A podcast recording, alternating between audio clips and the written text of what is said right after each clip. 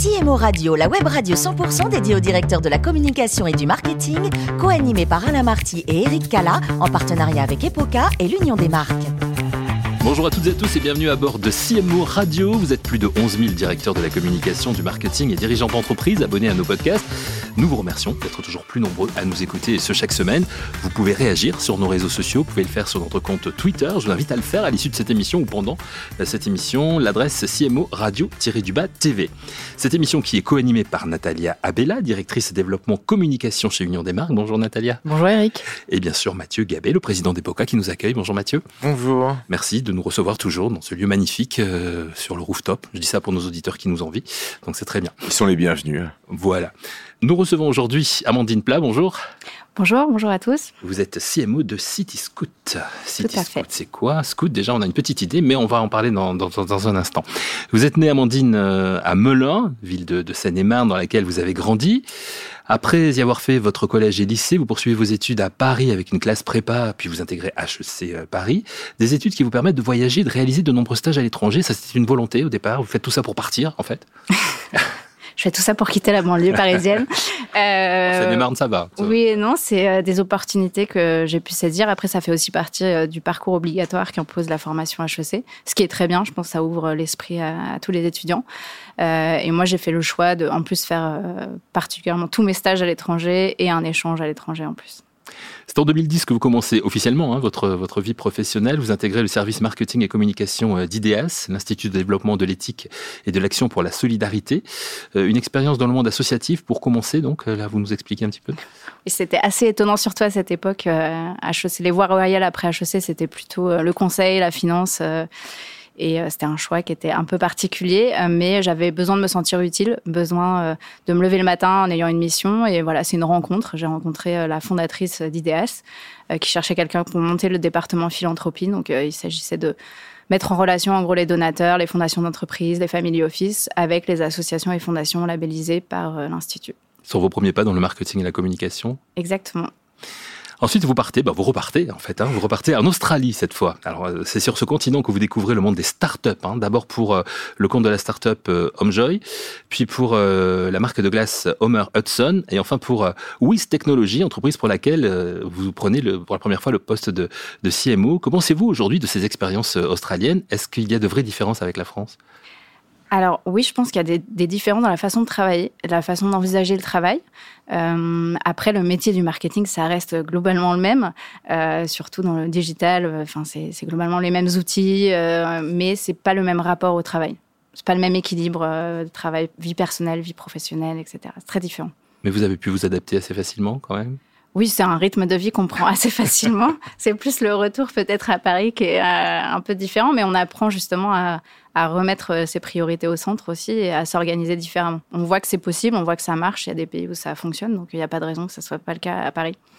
Justement, vous revenez à Paris en 2016, donc un passage éclair chez, chez Frischti. Ensuite, vous intégrez la boîte chauffeur privé qui s'est appelée par la suite euh, Captain euh, et qui aujourd'hui porte le nom de, de FreeNow.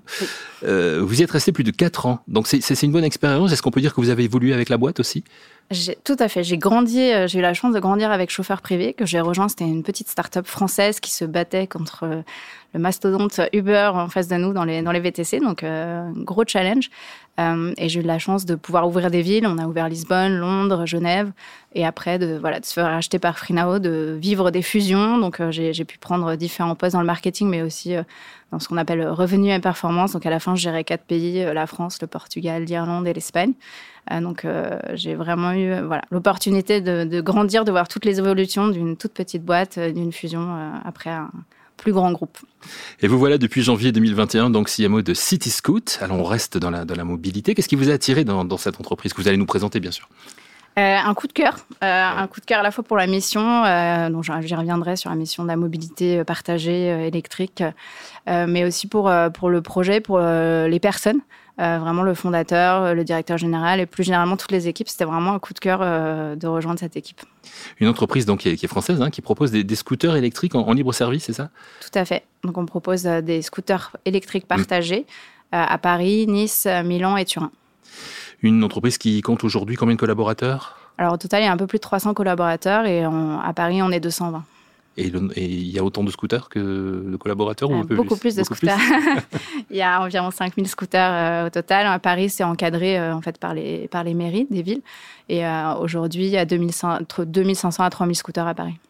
Alors justement, une adepte des, scooters, c'est Natalia, Absolument, je suis en scooter électrique, mais c'est le mien, je ne le loue pas. Natalia et Mathieu qui ont des questions pour vous, Amandine. Moi, j'aimerais bien parler data, en fait. Euh, au sein de l'Union des marques, on a des communautés de CDO, de CMO, et le sujet de la gouvernance de la data est un sujet qui revient très souvent. En fait, au fond, comment on la contrôle, quels sont les bons dashboards, comment on la partage et comment chacun dans les équipes se l'approprie dans une activité comme la vôtre. Euh, comment est-ce que vous gérez, comment est-ce que vous traitez ces sujets-là et qu'est-ce que vous en pensez? C'est un très bon sujet. C'est euh, vraiment des enjeux d'avoir une seule et même source de data, déjà d'être sûr qu'on parle de la même chose dans tous les départements. On n'a pas forcément les mêmes définitions entre les opérations, le marketing, la finance.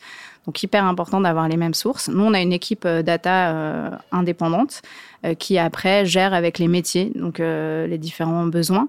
Et on a des outils de visualisation, de data visualisation, pour permettre voilà, à tout le monde d'avoir un accès à la même source de données, d'être sûr de partager les bonnes données et aussi de pouvoir les exploiter. Parce qu'aujourd'hui, le problème de la data, c'est qu'on en a on en collecte dans tous les sens, en respectant la RGPD évidemment. Bien sûr. Euh, euh, Important. Voilà, c'est qu'est-ce qu'on en fait derrière. Euh, on peut être submergé par les datas et aujourd'hui l'idée c'est vraiment de pouvoir les utiliser dans les bons outils derrière et à bon escient. Il faut que ça serve l'efficacité business. Exactement. Quels sont vos plus grands enjeux aujourd'hui en termes de, stratégie globale d'entreprise et plus opérationnellement pour vous en termes de stratégie marketing et communication? Alors, on a beaucoup d'enjeux différents, je dirais, en fonction des villes. Euh, c'est pas forcément euh, les mêmes euh, paysages euh, concurrentiels. À Paris, on a longtemps été euh, le seul, donc euh, c'était assez facile d'être leader sur le marché. Aujourd'hui, on a trois concurrents, on est sous appel d'offres de la mairie de Paris, donc la mairie de Paris choisira les trois opérateurs en début d'année prochaine. Donc c'est des, des challenges très différents. Euh, à Nice, on est tout seul, euh, donc c'est pas c'est pas le, les mêmes enjeux.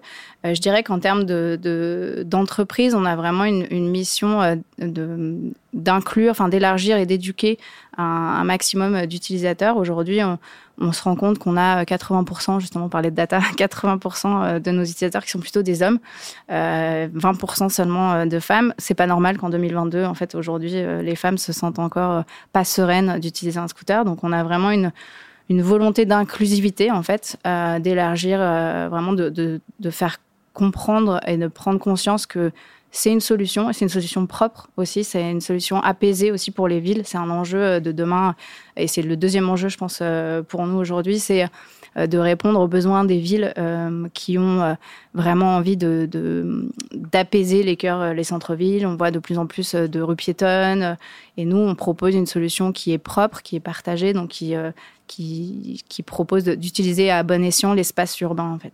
Et en termes de, comportement, aujourd'hui, euh, on, a beaucoup d'utilisateurs de la mobilité partagée qui respectent pas forcément le code de la route, etc. Comment est-ce que vous travaillez le sujet? Quelle est votre vision par rapport à ça? Comment vous voyez les évolutions? Parce que ça génère des comportements et, et des risques assez importants. C'est justement un de nos grands enjeux et une de nos principales missions au marketing, c'est d'éduquer euh, au mieux nos utilisateurs et de sensibiliser euh, les utilisateurs, d'expliquer qu'on partage en fait cet, espace euh, public. Donc c'est l'idée, c'est pas d'envahir les trottoirs. donc on a tout au long du parcours en fait utilisateur, on propose des initiations au départ. Donc quelqu'un qui n'a jamais fait de scooter, on, on, lui apprend à prendre en main. C'est un vrai engin dans la circulation euh, et on lui apprend les règles de bonne conduite et après tout au long du parcours on renvoie euh, des, des, des, des, emails, des push, euh, il y a des petits jeux, de, la gamification pour prendre conscience que voilà un scooter mal garé, bah, c'est on empêche une poussette de, passer sur un trottoir. donc c'est vraiment de, sensibiliser au maximum. On va même lancer bientôt un site internet qui permettra justement d'inclure notre communauté, de collaborer et de pouvoir dénoncer, c'est un gros mot, mais euh, de pouvoir euh, nous signaler qu'un scooter est mal garé, que pour que nous, on puisse euh, au, plus vite réagir et, et faire déplacer ces scooters. Il faudrait le faire aussi avec les vélos et les trottinettes, hein, ce genre d'initiation, ce serait bien. C'est une, bonne, une, excellente initiative, effectivement. Nathalie, peut-être d'autres questions? Oui, moi j'aimerais parler de, de, de, marketing et de communication responsable. C'est-à-dire qu'évidemment, compte tenu de l'activité même, du cœur même de, de l'activité de City Scoot, ces sujets-là sont les vôtres. Euh, mais concrètement, est-ce que dans la communication, est-ce que dans la marketing, est-ce que la façon dont vous le construisez, le sujet de la responsabilité se pose et comment est-ce qu'il se pose et comment est-ce que vous y répondez? Alors, vous l'avez tout à fait euh, bien dit, c'est que ça fait partie de notre ADN. En fait, depuis le début de l'histoire, c'est vraiment euh, quelque chose qui est intégré à notre stratégie euh, d'entreprise et évidemment marketing.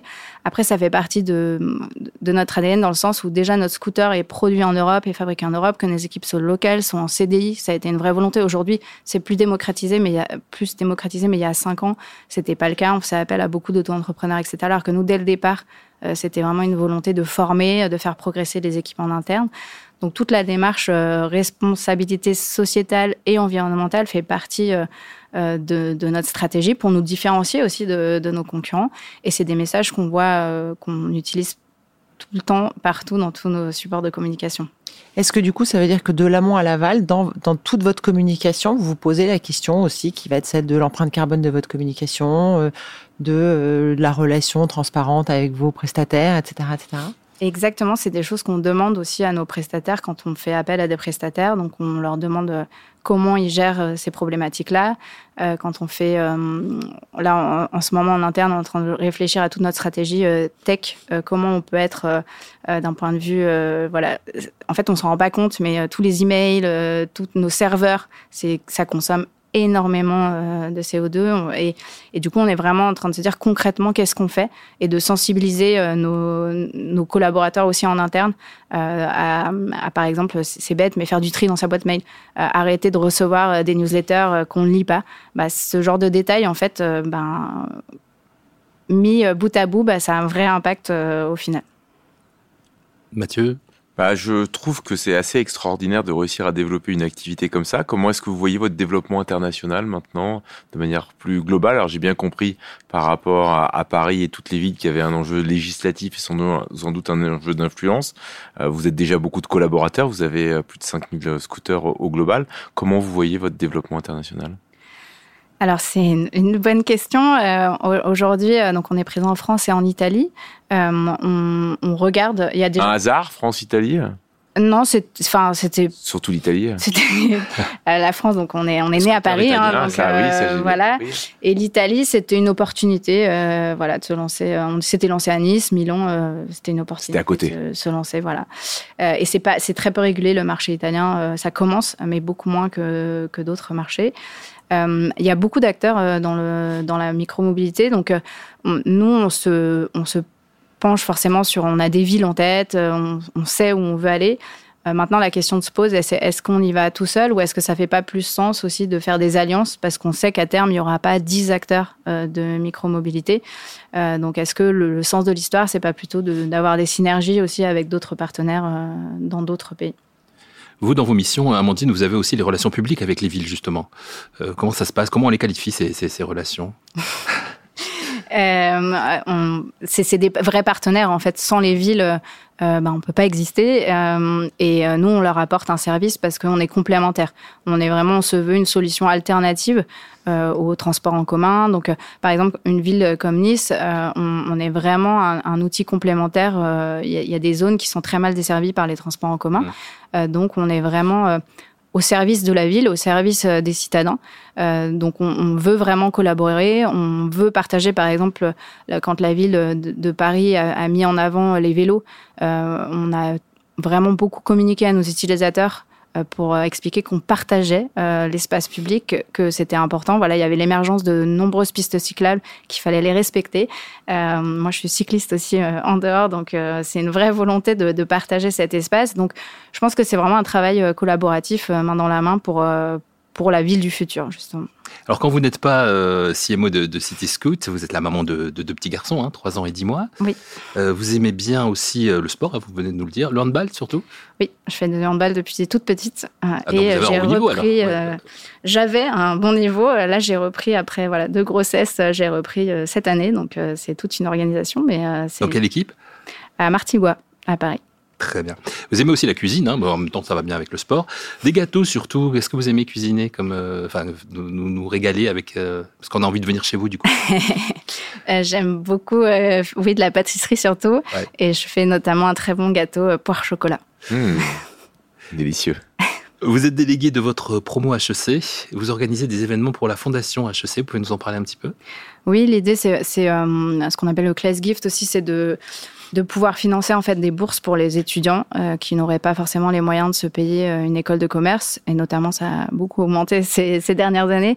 Donc l'idée c'est de donner euh, voilà la chance à, à, tous les étudiants. Moi j'ai grandi en banlieue, j'ai grandi en dans une cité, j'étais en ZEP, euh, en, en primaire, au collège, lycée, donc c'est important de pouvoir donner la chance à tout le monde. Cette idée de transmission, vous l'avez déjà, vous êtes jeune pourtant je suis, je suis, déjà, genre, je suis jeune ou vieille, ça dépend euh, quand on parle de. Non, non, vous êtes jeune.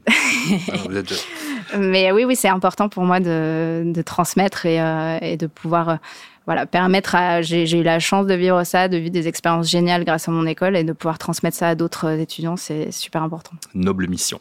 Merci beaucoup, Amandine, d'avoir participé à cette émission. Merci, Natalia. Merci, euh, Mathieu. C'est la fin de ce numéro de CMO Radio. Retrouvez toute notre actualité sur nos comptes Twitter et LinkedIn. Et rendez-vous jeudi prochain à 14h précise avec une nouvelle émission. Merci, Amandine. L'invité de la semaine de CMO Radio, une production B2B Radio.tv en partenariat avec Epoca et l'Union des marques.